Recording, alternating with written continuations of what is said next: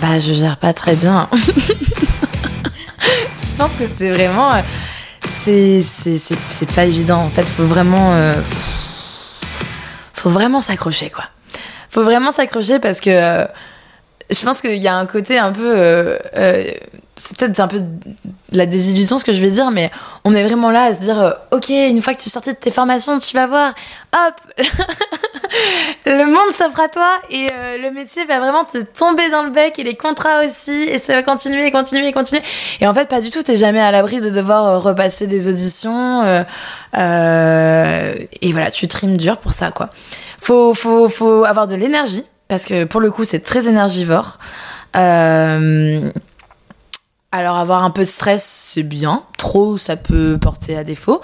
Euh, je pense qu'il faut aussi beaucoup croire euh, en soi et euh, et en fait essayer de faire plein de choses. Si par exemple faire des auditions, ça marche pas.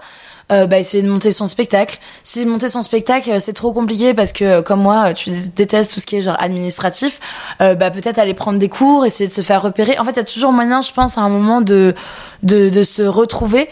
Moi, je pense que pour moi, gérer l'instabilité, ça vient du fait que j'essaie toujours de combler.